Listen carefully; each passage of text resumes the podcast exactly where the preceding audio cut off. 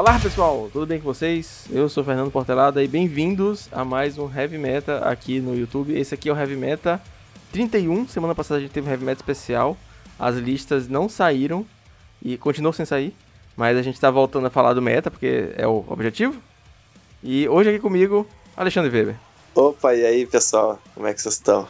Alexandre Weber, ele dispensa apresentações, ele é tricampeão brasileiro de Magic, é dono de canal do YouTube e já foi convidado aqui no Heavy Meta antes, onde a gente falou um pouquinho dessa jornada, foi o Heavy Meta 19, linkado aqui na descrição. E hoje a gente vai conversar, além do metagame, sem comentar de listas, porque novamente não saíram, a gente vai falar também das cartas de Icória para o, o Pauper. O Weber, todo, toda edição que sai, ele faz um vídeo no YouTube falando é, as cartas que ele mais curtiu da edição. E a gente vai comentar aqui um pouquinho também em áudio, para você ouvir no, no busão ou lavando a louça, é, sobre as cartas da nova edição que vão, podem rodar no nosso formato. Beleza? Vamos lá? Bora!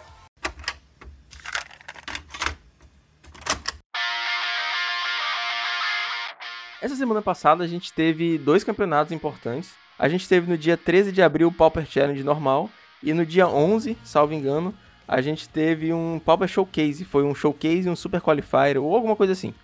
a Wizard não está soltando as listas, ela está soltando lista de, de Pauper League, as listas de 5-0. Eu ouvi no Twitter, não consigo confirmar a informação, que estão saindo os challenges de outros formatos, mas o Pauper está meio esquecido esses dias. É, vamos comentar primeiro do Showcase, cara, que foi o, o, primeiro campeonato desses dois. Você chegou a jogar o Showcase? Não, não joguei, cara. Eu tô meio mal de Qualifier Points. Não tenho jogado muito ultimamente, porque o meu Magic Online tá travando bastante. Daí eu não consegui, assim, jogar esses torneios, infelizmente. Quem ganhou esse campeonato foi o R. Clint do Fogtron. Ele tinha ganho também um challenge recente. Até comentei aqui na época. Uh, o top 8 foi composto de o Fogtron, o Monoblue Delver em segundo, o Naya Slivers em terceiro, o quarto foi um Burn, quinto foi um Dimir Delver, seis foi um Removal Tron, sétimo outro Fogtron, oitavo foi o Adepto Terra com Azorius Famílias. O deck mais presente com 18% do meta foi o Boros Bully, segundo lugar um Fogtron, terceiro lugar um Burn e quarto lugar em presença foi um Boros Monarca. É, o é, que, que, você tá achando do, do, meta, cara? Bem estagnadozinho, né? Já faz uns meses que não, não, não aparece nada novo. É, ele tá bem estagnado mesmo, mas ao mesmo tempo ele tá com algumas opções. Tipo, não tá um meta assim, sabe, que, que só três decks que jogam. Eu diria assim que tem uns 10 decks que estão ali estagnados no topo, assim, sabe? Meio que não, não sai muito disso. Mas, tipo, é um pouco melhor ter 10 decks jogáveis bons do que ter dois decks jogáveis bons, sabe? Mas tá estagnado, concordo contigo. Com certeza. É, é, bem, bem legal ter várias opções. E a gente tem visto também uma coisa interessante, fugindo já é, um pouco da ideia de challenge, de showcase, que dos campeonatos que estão rolando no Magic Online recentemente, aqueles campeonatos de graça e tudo mais, o, o PCT, o Royale, o TPS, a gente tá com meta bem diferenciado, né, cara? É, o, o meta desses torneios de graça eu acho sinceramente incrível, sabe? Porque a gente vê herói, que a gente vê o W familiar, que é um deck mais para torneios mais competitivos também, mas a gente vê o, o W familiar, barreira, uh, vários decks assim, mon, o Mono Black Control, né, aparecendo bastante. Então esses torneios de graça, eles têm um metagame assim muito mais charmoso, na minha opinião. charmoso é uma palavra excelente, cara. É mas que define bem. Fractis também. Esses dias o meu amigo Lucas ficou em top 4, né, com o Naya Fractis. Então esses torneios de graça eles dão uma dimensão, um, eles dão um, um, meta muito mais variado, assim, né, porque o pessoal acaba levando os decks que gosta mais e não o deck que precisa ganhar, sabe? Sim. Então fica menos na obrigação de ganhar e mais na obrigação de se divertir e o meta acaba ficando mais diverso. Acho muito bacana isso. Às vezes até o deck o cara tem, né? Porque é, eu tiro um exemplo, uns amigos meus começaram a jogar agora nesse, nessas épocas de quarentena. Eles estão uhum. com poucos decks e estão jogando esse campeonato de graça também, por estarem já, já meio sem tig, sem, não tem tantos playpoints e tudo mais. E eles aproveitam a oportunidade de jogar campeonato, um ambiente competitivo de graça, tentar tirar uma premiaçãozinha e às vezes, tipo, o cara tem um deck, montou um mono black, é, montou um mono whitezinho, que são decks competitivos e baratos. E aí tá estão jogando esses campeonatos. Exato, exatamente. Eu acho, seriamente, sensacional, cara. Eu, eu tenho, tenho curtido muito. É, tá difícil jogar por causa do tempo também. Eu comentei, cheguei a comentar nos episódios passados que eu, esse tempo de quarentena, eu tô trabalhando mais do que normal. Então, é, tá, tá difícil me dedicar tanto ao Magic assim. Então, tô dedicando menos do que eu gostaria, na verdade. Ah, isso faz parte. Às vezes a gente consegue mais, um, um pouco mais, um pouco menos. A gente vai levando. Sim. Sobre esse, esse top do, do showcase que a gente tá falando agora, é engraçado que a gente tá vendo assim pouco Scred, né, cara? Porque a gente teve o Monoblue, teve um o B no, no top, mas o primeiro Scred foi aparecer foi um pouquinho mais pra baixo, né? Pois é, tô procurando aqui não tô achando. Ficou em que lugar? O primeiro Scred ficou embaixo do 25. Tá complicado. E o próprio. É, o Dimir Delver teve um no top 8, né? Então não dá pra falar muito, mas. Mas, tipo, teve. Foi o único, assim, sabe? O Mono Blue Delver que tá sendo o deck azul forte atualmente, sabe? Entre essas três. Eu acho, inclusive, o Mono Blue, pela, pelo tempo que eu joguei, eu joguei um pouco com o deck. Eu acho que o deck ele tem vantagem contra Scred e contra o B-Delver, assim. Pelos Spire Golem ser, ser uma criatura muito difícil de tirar e o deck acaba sendo mais encaixado, assim, nas santuário. Então, esteve se sobressaindo aí nos últimos tempos o Mono Blue Delver.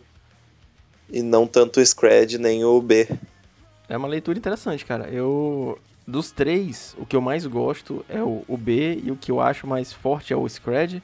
E é interessante que o Monoblue esteja aparecendo tão bem assim. É, o Monoblue ele tem aquela característica meio stomp, assim, sabe? É um deck que ele, ele não tem muito como se defender como o B e como o Scred, então ele tem que apostar tudo na pressão, assim, sabe? De jogo. Então tem que estar um meta bem encaixado, assim. Então tu vai, vai apostar na pressão de jogo, de tu ter os Spire assim, de tu ter. de tu fazer as criaturas e se proteger bem, né? Que é bem como o Delver é pra ser, né? Tu fazer o Delver e tentar proteger o Delver até o Delver matar o oponente. E daí no sideboard tu tem o Stormbound, né? Pra contribuir com essa estratégia. Então o Monoblue ele acaba tendo essa um plano de jogo diferente do B e do Scred, né? Com menos menos removal e mais uh, proteger os bichos a todo custo. Acaba dando certo, às vezes, dependendo do, do meta que, que tá estabelecido no momento. É, chegou no, no Reddit, eu vou deixar esse post linkado na descrição também, um report do campeão do Showcase. E ele uhum. jogou a final contra o Oscar Franco e ganhou a final, óbvio, foi campeão, mas na, no Suíço ele jogou contra o Oscar Franco também e perdeu de 2 a 0 Então é legal ler, ler, essa trajetória dele, não, não é muito detalhado, adianto logo o spoiler, mas é legal ver as metas que ele enfrentou, tal, como é que elas se desenrolaram. Sim, sim, bacana. É, o Fogtron tem. Eu, eu, acho que ele tem aquela vantagem, assim, sabe, de ver como é que é a postura do jogador e depois o Tron ele consegue ajustar, assim, a postura para uma partida futura, sabe? Ah, eu vejo o Tron fazendo isso. E é um deck que tem muita muita abertura, né? Muito, muitas cores, muitas opções. É. É, quando eu vou pra um torneio assim, né, contra. Eu tenho que meio que estabelecer, sabe, o, como é que eu vou jogar contra Tron, sabe? Se eu vou tentar anular o prisma ou se eu vou tentar ir pro late game, sabe? E o Tron, ele joga uma partida contra o deck, ele já sabe o que tu tá tentando fazer. E no próximo jogo ele vai tentar jogar de acordo, né? Sei lá. Mas vai saber o que, que aconteceu também nessa final aí. E outro deck que surgiu, ressurgiu das cinzas, foi o Boros Bully. O Boros, ambos, né? Ambos os flavors de, de Boros, eles tiveram bastante sumidos durante o domínio do, do meta pelo Tron. E nada uhum. mudou, não teve nenhuma carta nova, e aí de repente o meta se regulou sozinho e o Boros agora foi o mais jogado do campeonato. É que Boros, de maneira geral, ele é bom contra tudo, menos Tron. Sim. Tudo menos Tron. Daí quando o meta é tudo e pouquinho de Tron, o Boros vai lá e ganha de tudo e vai perdendo o pouquinho de Tron que tem, entendeu? Mas daí o Tron começa a crescer. Complicado. Mas Boros é um deck, nossa, muito forte contra todos os, os outros, assim, do, do meta. Tipo, agro, deck azul também, Boros é fortíssimo. Falando em Boros, uh, o Boros também foi o deck mais jogado do Super Qualifier, com 21% do meta. Em segundo lugar ficou o Fogtron, quase na metade, com 12%. Terceiro lugar o Monoblue, quartos o Elvis e quinto o Burn. Essas são as porcentagens de decks mais jogados, tá? E o Boros Bully ganhou o campeonato. Foi o jogador El Yalo. Ah, o top 8 foi composto por um Boros Bully, um Burn, um Elfos, Rainbow Familiar do Raptor 56. Quinto lugar ficou com o Fogtron. Sexto lugar ficou Rocco Hawk, Hawkman com outro Fogtron. Ele botou essa lista no Twitter até. Uh, essa a gente tem acesso. Mas é, é, bem padrão, na verdade, tem uma diferença de Ephemerai e Flicker, mas enfim. uh, aí tivemos sétimo e oitavo lugar, dois Boros Bully. E é isso. Nono teve Monoblue Delver. Já tava me estendendo aqui top 8. E foi outro top 8, assim, diverso. Teve algumas presenças uh, diferentes de, uh, de, do Elfos, mas teve família, teve Tron e teve um Burnzinho em segundo, né, cara? É, mas achei. Quantos Tron? Deixa eu ver aqui. Dois Tron e três Bully no, no top. É, teve os decks uma cópia, né? Burn, Burn conseguiu fazer a, chegar até a final, né? Muito Sim. bem. Elks também surpreendeu. Familiar não é uma surpresa porque a gente sabe que o deck já tá muito forte. Mas o Elfos e o Burn surpreenderam nesse torneio aí. Mas a gente vê o domínio, né, do, do Boros Bully e do, do Tron. Para mim fica bem claro, assim, que são os dois decks que estão na frente dos outros. Uh, até na questão da quantidade, assim, mas, tão, mas principalmente na, na, na, jogabilidade, assim, sabe? Os decks que conseguem se adaptar, assim, a todo, todo o resto do meta. Esses dois aí. Eu lembro que, que um tempo atrás você gravou um vídeo falando sobre os tiers do formato. Você se lembra desse vídeo? É, eu me lembro. Uh, eu acho que eu fiz dois, assim, né? Porque eu me lembro que eu falei até num vídeo que quando, quando o meta mudasse eu ia fazer outro, mas acabei nunca mais fazendo. Mas aquilo ali vai mudando, sabe? Aquilo Sim. ali, tipo, um mês é uma coisa, passa um tempo já muda. É, total. Mas. Lembro, lembro. É, eu vou deixar esse link na descrição também, mas aí eu queria te perguntar se hoje, assim, se fosse pra botar os três principais tiers do formato, assim, os 10 decks mais tier, qual seriam? Os três? É, é. Boros Bully, Tron e o terceiro pode ser acho que Monoblue Delver, talvez. É, acho que Monoblue Delver. É, acho que é isso. Pode crer. Interessante. Massa. É, e se fosse para jogar com um deck que não é tier hoje em dia? Vou, ah, vou jogar campeonato, preciso jogar com um deck que não é tier. Qual seria? Tu deck assim, pet deck que não é tier. ah, que é com complicado, né? É complicado. Acho que talvez o herói, que assim, um pet deck que não é tier para tentar se divertir, assim, surpreender. Mas é bem complicado, ainda mais com Tron e Boris Bully, que são os dois principais os principais calcanhares de Aquiles do herói que bem, domin bem dominantes, né?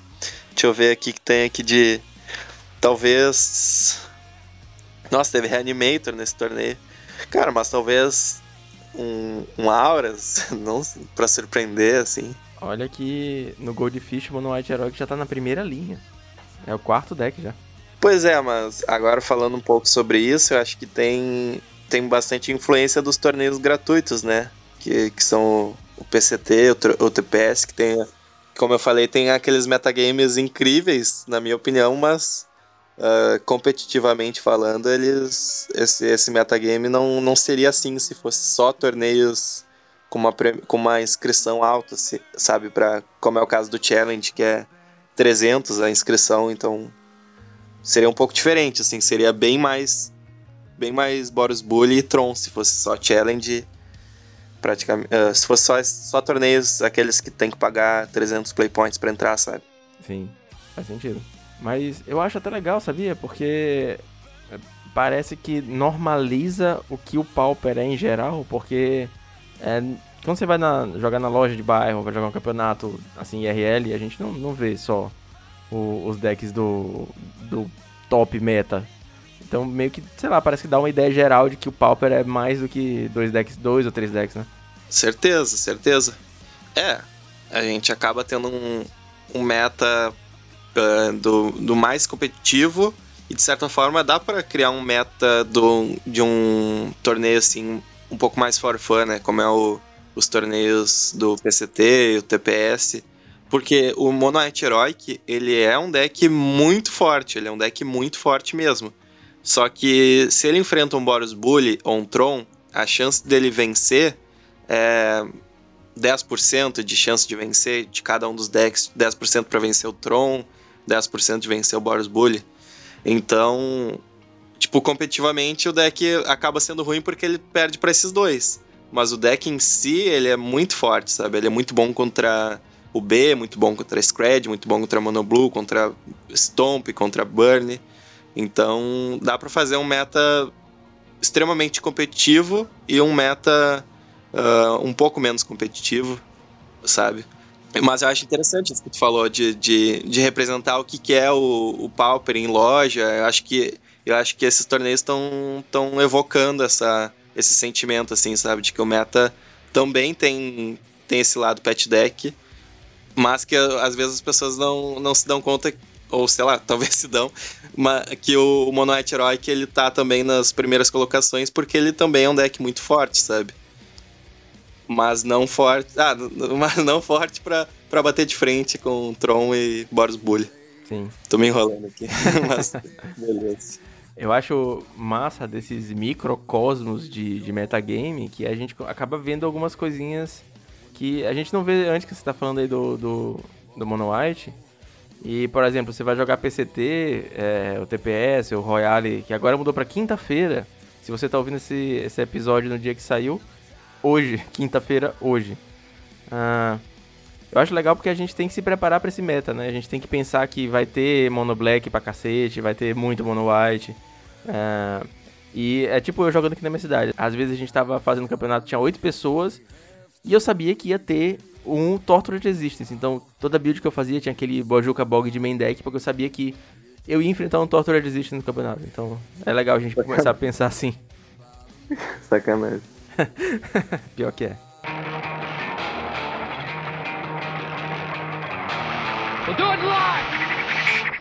Eu acho que falando de Mono White, a gente é, comentou bastante sobre. Dá pra gente começar a falar é, sobre as cartas de Coreia para o Pauper, porque é, o Mono White ele é um deck que vem galgando é, posições assim de tier, porque tanto em Teros Beyond Death quanto agora em Ikoria, ele recebeu cartas muito relevantes, né, cara? Sim, sim que na verdade gera uma certa dúvida, assim, né? São cartas que elas, quando elas funcionam, elas funcionam muito bem, né? Que é aquela nova, o, o, que, o mais mais um, e se ela tiver vigilância, ela bate com a bunda, de uma maneira mais, falando mais assim, sem levantar em regras. Sim. Ou seja, com Laguna Band vai bater o 4 de defesa do Laguna vai virar 4 de ataque. Isso dá 4 a mais tu tiver uma combinação de duas auras, tu vai dar mais quatro de poder instantaneamente, se tu tiver exatamente essas duas. Mas é claro que às vezes, na prática, acaba não sendo tão bom, né? Mas é sempre bom ter essa, essa, esse horizonte, assim, de que pode ser bom, sabe? E a outra pro herói que foi aquela, né? Que tem três opções que é o, ou coloca um marcador, ou ganha 4 de vida, ou destrói encantamento. Uma carta muito forte também. Eu achei bem legal essas cartas pro herói, que, e, e em duas edições consecutivas, né? Porque na penúltima teve, teve cartas boas. A, inclusive, acho que até pensando mais competitivamente, assim, cartas mais práticas, assim, pro, pro, pro deck na última edição, que foi em Teros.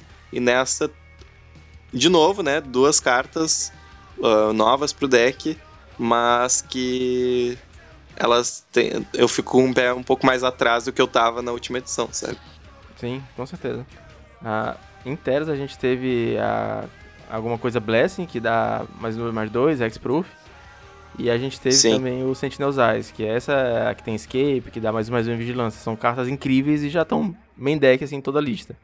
Agora em, em Icória, é, o Weber tava falando de base sólida, Solid Footing, que é uma aura com, com flash. Ela custa uma branca, encantar a criatura. A criatura encantada recebe mais um, mais um. Enquanto ela tiver vigilância, ela causa dano com resistência, ou seja, ela bate com a bunda, né? No, como a gente costuma falar. E a segunda é a Light of Hope. Instantânea, uma bana branca. Escolhe uma das três. Aí pode ganhar 4 pontos de vida, pode destruir o encantamento alvo ou coloca o um marcador de mais um, mais um na criatura alvo. São duas. que no Heróico é dois, né? Sim, no Heróico é dois. É sensacional. Essa carta, inclusive, eu não ia espantar de acabar vindo ela de main deck, cara. Dependendo do metagame. Se tiver muito, muito banho ou muito encantamento, assim, algum deck de, sei lá, pestilência, quer que seja, começa a aparecer muito, não ia me espantar de ver ela de main deck, não. Porque na pior das hipóteses, é um mais dois mais dois aí qualquer. Pois é, eu acho que se fosse artefato no lugar de encantamento, daí sim veria main deck, mas eu acho que. Ah, não sei. Se... Acho que não, não usaria main deck, não. Mas acho que dá pra umas três assim no side, né? Rivaliza bastante com o próprio Fragmentize, com Lifelink, né? Por ser uma carta bem versátil, né? E não é, tipo, nenhuma. E, e esses hates de encantamento e de ganhar vida não são hates irrelevantes, sabe? Ganhar 4 de vida é uma coisa que muda a partida, sabe? É e destruir o encantamento também muda a partida instantaneamente. Eu acho que pode entrar no lugar do Lifelink, cara, porque na pior das hipóteses você ganha 4 de vida, pode destruir uma curse, alguma besteira assim. É verdade, não tinha pensado nisso aí. Boa carta. É, é bem legal. E o solo de foot eu achei massa também, porque existia uma combinação no Heroic que era você baixar, por exemplo, a Laguna no primeiro turno, no segundo turno você baixa uma Aura e baixa o, a, a armadura etérea. E aí você baixa uma porrada absurda. Agora você consegue fazer essa combinação também com o solo de footing e com o Sentinel Zai, sabe? Que eu acho que é mais uma opçãozinha para ter um segundo turno muito absurdo. É. É, o, o, que me preocupa um pouco é que o herói que ele cada vez mais ele fica dependente do, do Laguna, né? Sim. O Laguna é uma, é uma criatura que ela é muito muito acima da curva em relação às outras no Heroic, sabe? Tipo, é uma, uma criatura. Se o Heroic tivesse ela no, na mão inicial sempre, seria um deck muito mais forte. Porra, e... mas não tem não? Sempre, meu, meus oponentes sempre tem, eu acho que eles jogam 8, cara. é, pois é, pois é. é. Só que.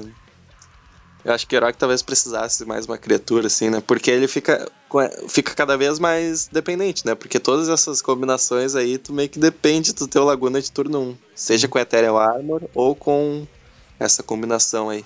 Verdade. E o pessoal tava até brincando que essa carta pode servir em uma build maluca de Infect, porque tem um, um bicho Infect que ele é 2/4, alguma coisa assim, né? Custo 3, 2/4 infectar, um bicho branco. E aí poderia servir também, mas é deck, deck rogue, né? É, mas um pouquinho mais rogue. mas legal, legal, né? O pessoal vendo, vendo por outros ângulos aí as cartas. Acho bem interessante isso. O pessoal tá criativo. É, fugindo um pouquinho já do branco, é, vamos falar do vermelho, cara. Tem duas cartas vermelhas muito boas nessa edição também. É, uma uhum. delas é sensacional, inclusive foi assistindo o seu vídeo que eu entendi real potencial dela no, no Bully, que é a Fire Prophecy. Certeza, né? Bah, uma removal. Removal que não é só uma removal, faz mais do que ser uma removal, né? Nossa, isso aí é uma coisa. Uma raridade de se ver. A carta é realmente muito boa. Profecia do Fogo é uma instantânea custo 2, um qualquer vermelho. Causa 3 pontos de dano à criatura alvo e você pode colocar uma carta da sua mão no fundo do, do Grimório. Se fizer isso, compra uma carta. Aí eu ficava pensando assim, cara, eu não tiraria um Bolt pra para botar isso. Mas aí no, no vídeo do Weber ele tava explicando que você pode, por exemplo, baixar um Esquadrão Rock, pegar todos pra mão, saca? Tipo, encher a mão, ficar com o card de vantagem do, do Rock, usar essa carta para tirar um bicho da frente, jogar um Rock para baixo, baixar o segundo Esquadrão Rock, voltar ele pra mão, saca? E aí, tipo, é uma enginezinha de compra de carta também no deck, eu achei, pô, sensacional, cara. Sim, ainda mais. Às vezes só land mesmo. Tu tem uma land ali que tu, sei lá, tem land a mais do que tu precisa. Foi pro fundo, compra uma. Fechou. Carta muito boa. Muito boa mesmo. Vai ver muito jogo. Usa uma balsa landzinha, saca? É. Leva uma land que você tá fludado pra mão, pronto, vai pro fundo. Bem por aí mesmo. Essa eu achei massa, cara. É, essa com certeza vai ser compra garantida, tanto acho que no, no, no mall quanto em RL. Assim que a gente conseguir comprar, voltar a comprar cartinha física, eu vou comprar é. essa, quatro dessa fácil. Certeza, não tem erro. E aí tem uma, uma outra carta que no vídeo do, do Weber recebeu menção rosa.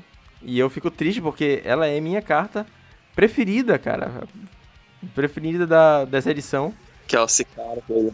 É essa mesma. É o Ferroadora de Dranite, o Dranite Stinger. É uma, é uma carta, uma criatura vermelha, humano mago. Custo 2, um qualquer um vermelho. 2 barra 2. Toda vez que você reciclar outro card, a ferroadora causa um ponto de dano a cada oponente. E ela mesma tem reciclar, reciclar 1. Um. Carta legal, né? Pro... Tu pensou no Mono Black Cycling ou tu pensou em mais alguma coisa? Eu pensei no futuro, cara. Esse Mono Black que você tá falando é o Songs of the Damage, né? É o deck Sim. Mono Black que tem tudo que recicla custo 1 e tenta matar com Songs of the Damage mais o Consume Spirit ou então os bichos mesmo botando na mesa, né? Gerando muita mana. E eu acho que essa carta, é. ela, assim, pode um dia ser parte de uma engine maior. A gente só precisa de algo a mais. Porque assim, eu acho que essa carta já consegue entrar no deck, saca? Um splashzinho pra vermelho, e a gente já consegue botar umas besteiras para ter uma condição de vitória alternativa, talvez fazer um consumo spirit que não precise causar tanta, tanta mana, ou então ter, sei lá, usa o Fireball em vez de consumo spirit, que seja. É... Ou não precisar do consumo spirit, né? Exatamente. Não precisar, né? porque é uma carta meio morta, assim, é uma carta para finalizar o jogo só, né? E essa aí é uma carta que ela finaliza o jogo, mas ela também ela também ela tem o ciclar, né? Então ela funciona também com o deck. E aí, eu acho que se eventualmente a gente tiver um encantamento ou uma outra carta que tem o um efeito de ciclar, eu tô por fora e eu não sei se Corea vai ser um ciclo. Mas se na próxima edição tiver uma outra cartazinha pra esse deck, eu acho que, porra, pode chegar lá. Pode virar um tier 3. Mas eu, eu acho legal, cara. Eu acho legal que decks assim comecem a surgir, coisas novas. Certeza, certeza. Eu não vejo a hora de dar umas criadas, assim, com, as, com a edição nova, assim. Eu acho que eu tem que começar a fazer mais isso, assim, exercitar a minha criatividade um pouquinho mais. Putz, pode crer. Eu sou péssimo deck builder, eu nem tento, saca? Tipo, eu, eu, toda vez que eu tento, parece que eu tô mexendo numa gangorra, assim, que eu, não, que eu desbalancei o deck completamente. Ah, mas a gente tem que uh, ir aprendendo algumas coisinhas, assim, ao longo do tempo, sabe? Tipo, sabe? Porque tem isso, né? Às vezes a gente tenta melhorar o deck, às vezes acaba piorando um pouco, né? Mas então tem que saber um pouquinho, assim, sabe, o que tá fazendo pra, pra entender, sabe, o, o jogo, assim, o que, que o jogo precisa. Mesmo pra um deck rogue, assim, acho que tem que entender do jogo, assim, pra... Mas também, tipo, a gente só, só na prática, né? Só na prática. Pra ir criando decks e exercitando a, a criatividade. Mas a grande questão, assim, para quem cria decks é que a gente tem que ser criativo, mas não pode ser muito, sabe? A gente... Essa é a questão, sabe? Tipo, tu tem que ser criativo, mas tem que, ao mesmo tempo, para funcionar, tem que ser pé no chão, sabe? Tu tem que pensar, botar as cartas que tu sabe que já são boas no, de maneira geral e colocar um pouco da criatividade, assim, um pouco de maluquice, mas, mas tem que ter, assim, alguma coisa boa também, sabe? Também, para funcionar como um todo. Sim. Falando em criatividade, tem uma carta vermelha que o Alexandre falou no vídeo dele que eu ainda não estou convencido. Você poderia falar um pouquinho mais dela? Cara, essa aí é a minha criatividade aí, a flor da pele, porque isso aí acho que não é. Não sei se vai, vai ser, chega, chegar a ser competitivo, sabe? É, eu acho que é mais ou menos o sentimento que, que tu teve assim com a outra, porque é uma carta mais pro futuro, sabe? Porque vamos supor, ó, vamos supor que eles lancem uma carta assim, ó uh, sei lá, ou vermelha ou preta, que tem ameaçar e tem algum efeito de sacrificar, sei lá, para fazer o quê. Daí essa carta já vai ser boa, porque daí tu já vai ter o ameaçar e tu já vai poder sacrificar, mas. tô, tô, viajando demais. Eu acho que aquela ali não, não sei se vai jogar, não, porque o problema dela. A carta em si ela é muito boa. O problema é que a gente só tem carta lixo com ameaçar. Isso dificulta muito, sabe? eu considero qualquer carta assim que custe 3 ou mais já não joga assim, mesmo eu tentando ser fazer builds for fun assim. A carta custa 3, eu já vejo com maus olhos. Se a carta custa 4, já não tem muito difícil de jogar, só se tiver num deck de ramp. Então, e as cartas com ameaçar de custo 1 e 2 que tem não são tão boas assim, sabe? Então é, o Pauper é um formato que ele carece muito de cartas. Uh, é, muito, é muito importante que as cartas do teu deck tenham custo 1 e 2 e sejam boas, sabe? Mais do que isso já fica muito pesado pro formato, mesmo se tu quiser se divertir. Nem isso tu vai conseguir se tu colocar um monte de coisa de custo 4, custo 3, sabe?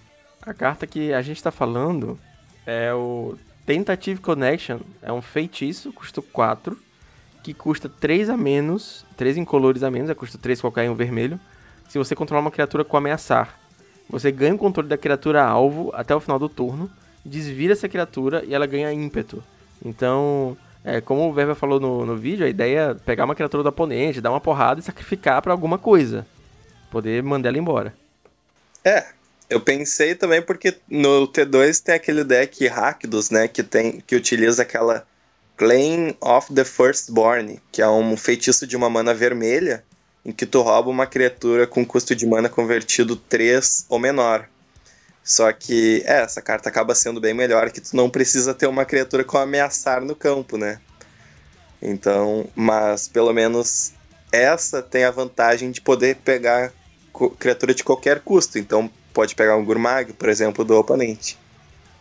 Sim. Mas é difícil de funcionar, né? Tem que botar a cabeça para funcionar na questão do deck building, porque é realmente um cobertor curto, porque tu tem que ter o lado de sacrificar do deck presente e tu tem que ter também o lado de ter criaturas com ameaçar presentes no deck. Então é bem difícil de criar um deck, bem desafiador, mas eu acho que vale a pena esse desafio aí.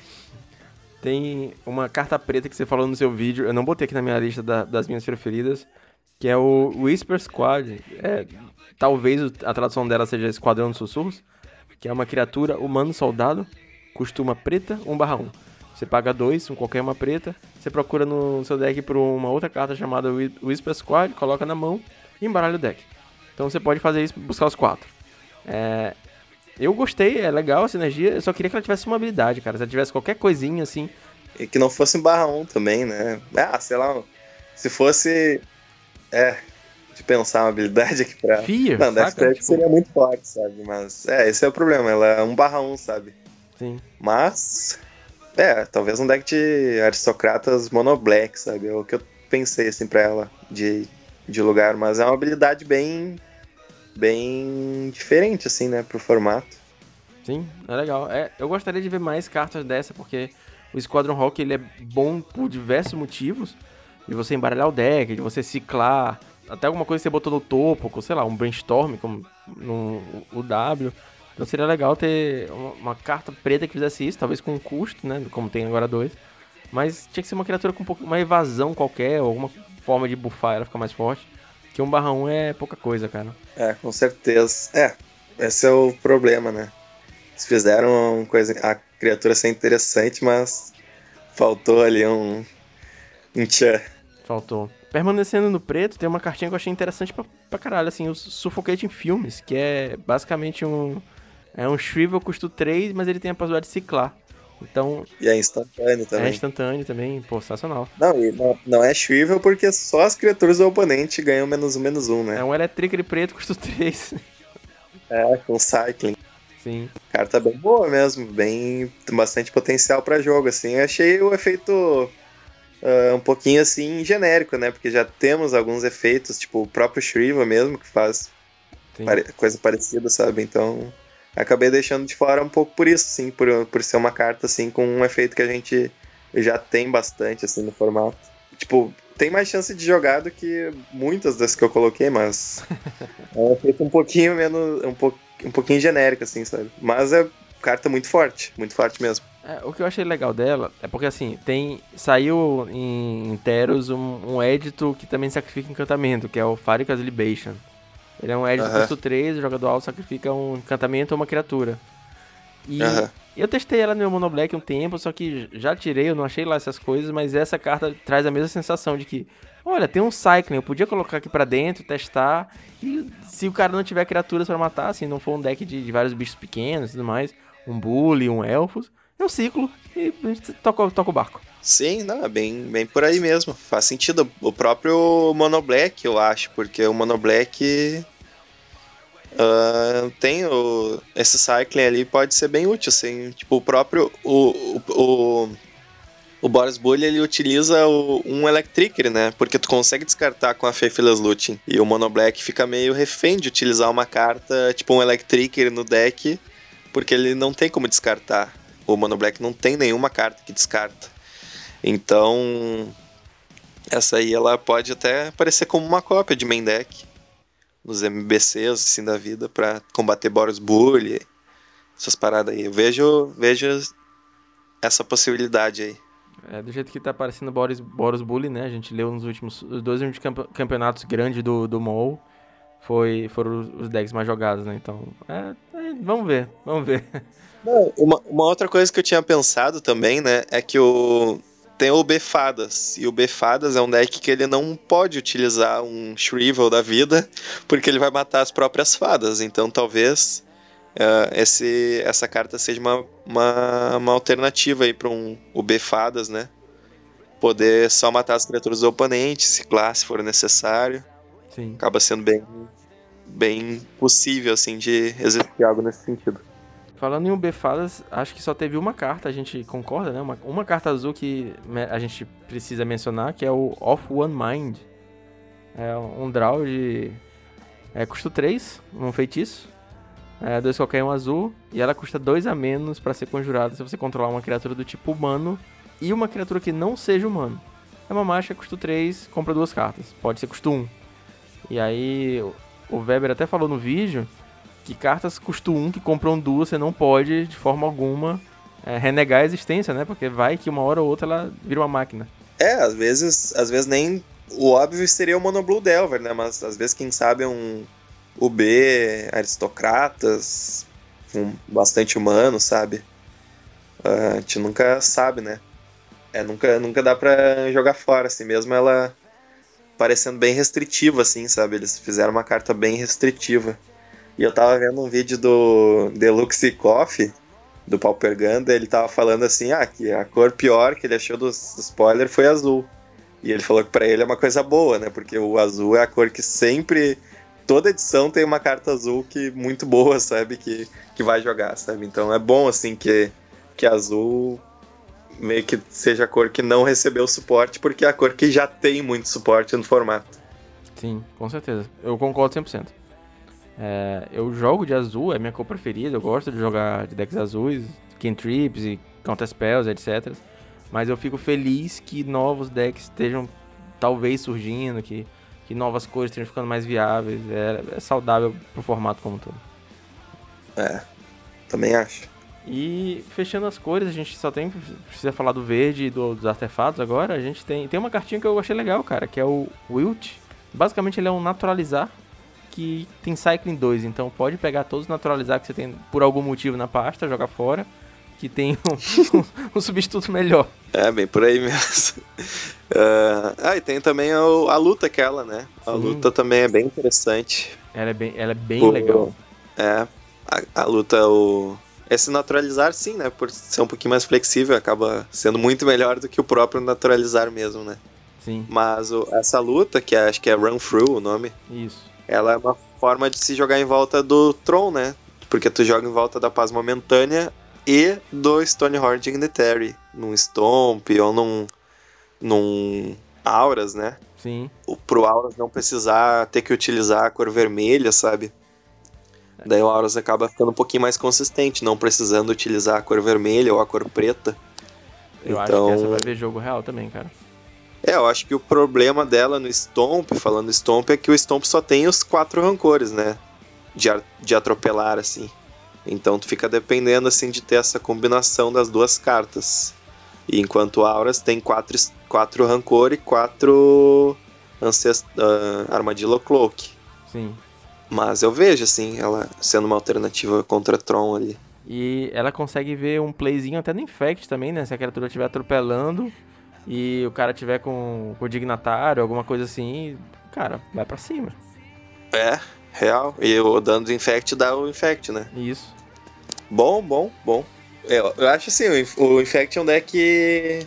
Como é que eu posso dizer? Um deck ruim, sabe? E um deck ruim, ele, ele merece suporte. Todos os decks ruins do Pauper, ele, de certa forma, ele merece suporte. Infect, ele se encaixa nessa categoria, sabe? Tudo, então tudo que vier, assim, que conseguir dar uma... fazer o deck ficar um pouquinho mais forte, é sempre bem-vindo, sabe? Inclusive na, naquele top 5 que eu tinha colocado de cartas possíveis pro verde, eu coloquei o mais 6 mais 6. Esqueci o nome, o Become Immense como uma alternativa de, de deixar o Infect um pouquinho melhor. Eu acho que o deck merece ficar um pouquinho melhor, sabe? É, eu vou deixar esse link na descrição também. E eu concordo com você, cara. Eu, eu acho que o Infect ele foi de um deck é, opressor, matando em segundo turno, consistentemente, para um deck ruim. Assim, sem. Não vamos dar sugarcoat em ninguém. É um deck hoje em dia que não é muito bom. Uh, ele impressionantemente ganha muitos jogos de mim, porque eu jogo de Tron, né? Então, terceiro turno, eu ainda tô lá patinando, metendo os prismas, mas além de virada, história no mapa, e eu tô levando 10 de Infect. Mas, é. fora isso, ele não ganha muitos jogos, não, né? É, o problema é que o formato ele tem muito deck mid-range com muita removal, né? Tipo Boros Monarca, Boros Bully, uh, Scred, próprio Burn. Então tem muito deck com muita removal que acaba sendo muito difícil pro Infect conseguir colocar o plano de jogo de uma maneira consistente, forte e efetiva. Sim, total. E acho que para finalizar a gente teve um artefato também que, que foi bem interessante, é, o Sleeper Dart, um artefato custo 2. Quando ele entra no campo você compra uma carta, ou seja, ele pode ser flicado. Vira, sacrifica o artefato, a criatura alvo não desvira durante a etapa de desvirar do seu controlador. E aí isso está causando assim uma conversa sobre a galera ou joga com ele ou com o Alchemist Vial no, no Monarca, no, em algum deck que talvez precise dessa, desse artefatozinho para impedir o ataque. É, o, ele, o problema daí é que ele não impede o ataque, né? Tipo, o bicho, o bicho vai atacar, daí tu usa, daí no próximo turno ele não ataca, né? Isso. Só se ele já tiver virado. Mas, é. É, é, um, é bem uma questão assim de prós e contras, sabe? Tem bastante coisa a favor do, desse artefato e algumas coisas contra, sabe? Então tem que colocar na balança e ver o que, que na prática acaba sendo melhor. Eu acho que ele é um pouquinho melhor do que o coisa, do que o, Alchemist Vile, mas não é muito melhor, sabe? Tipo, ah, pra ser assim, ah, essa carta. Tipo, tipo naturalizar e o, outro com sabe? Ah, isso aqui é não, não tem discussão, sabe? Não é o caso. Eu acho que uma tem. Pode ter discussão qual que vai ser melhor e só na prática mesmo para venda, para ver o que que. Às vezes o, o Golden Egg, né, acaba sendo uma acaba entrando nessa discussão porque o Golden Egg ele fixa as manas, se tem um fixing a mais, principalmente os Boros Monarca cada vez mais utilizando a cor preta, né? Então, o Golden Egg também acaba entrando nessa discussão, né? De qual qual que vai ficar do lado ali do Prisma, porque o Prisma ele é ele é como é que eu posso falar? Ele é essencial. É, essencial, ele tem a, a vaga dele, as quatro cópias garantidas, sabe? Mas aí qual que vai acompanhar, qual que vai ficar ali do lado, né? Daí já não sei.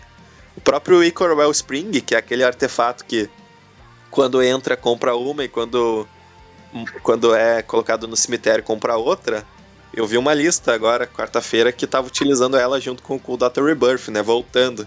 Lembrando que o Icor Wellspring era o primeiro, né? Em 2015. Foi o primeiro que foi utilizado junto com o Prisma. Nossa. Depois que eles começaram a lançar, assim, aos poucos, vários artefatos com efeitos parecidos. Senhores, então é isso. Essa aqui é a nossa análise breve da, da coleção Icória para o Pauper. A gente não teve. É, não foi uma, uma coleção tão boa quanto foi Teros, mas ainda assim a gente teve várias cartas que podem ver jogo, várias cartas que merecem um teste. E agradeço ao Weber aqui pelo, pelo tempo comigo também. Ele já tinha gravado um vídeo sobre isso, aí veio aqui a gente discutir um pouquinho mais. Que podcast a gente consegue se estender um pouco mais, fazer um programa de 30, 40 minutos. Valeu aí, ó. mais uma vez o convite. Eu fico sempre feliz né, em receber o convite de participar aqui do podcast. Eu gosto muito de conversar sobre, sobre o Pauper, assim, sabe? Às vezes eu acho que eu tenho muita coisa para falar, assim, dá até uma ansiedade, assim, de tanta coisa para falar que eu tenho às vezes. Mas, então fica aí meu agradecimento aí, mais uma vez, ao Fernando pelo convite. E apesar do podcast não ter lista dessa vez, culpa da Wizards, a gente não pode deixar de ter indicação de metal. Bora lá? Bora, bora.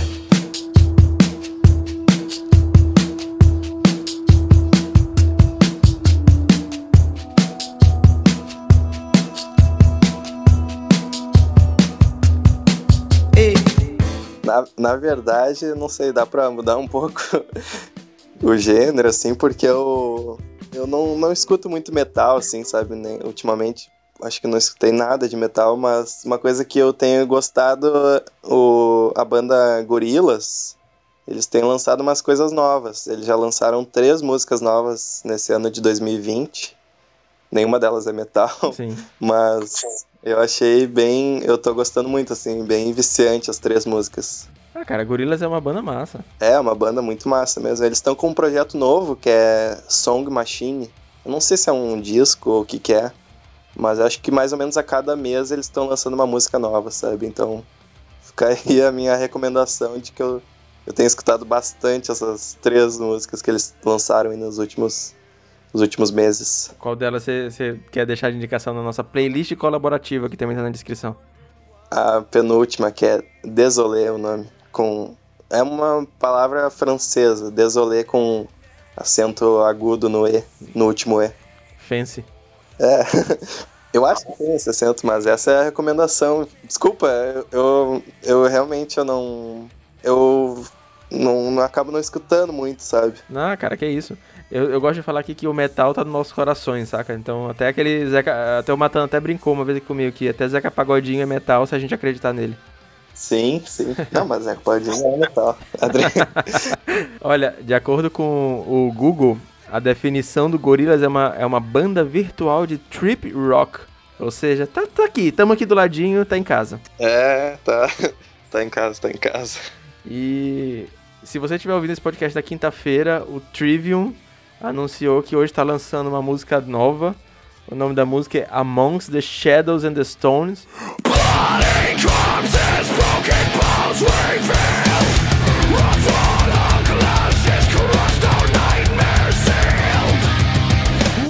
É do álbum novo dele que vai sair agora em abril. Eu ainda não ouvi a música, mas vou deixar já na playlist da todo o álbum novo do Trivium tá sensacional e eu já falei aqui deles várias vezes, é uma das minhas bandas preferidas da atualidade, eles são muito bons mesmo. É isso, senhores. Muito obrigado mais uma vez. Todos os links do Weber estão na descrição. O cara é um monstro. Eu só agradeço de novo e de novo e de novo por ter ele aqui com a gente. Eu que agradeço novamente. Fico muito feliz pelo convite. E muito, muito obrigado aí pelo papo de hoje. E é isso aí. Tu é monstro também, mano. Show de bola aí, podcast. Valeu, cara. Valeu. Isso aí. Aproveitar aí a quarentena aí. Todo mundo ficando em casa o máximo que pode e tentar aí sobreviver esse tempo aí. É isso aí. Fiquem bem, fiquem salvos. Tá todo mundo junto, galera. Vejo vocês na semana que vem. Abraço. Grande abraço aí. Valeu.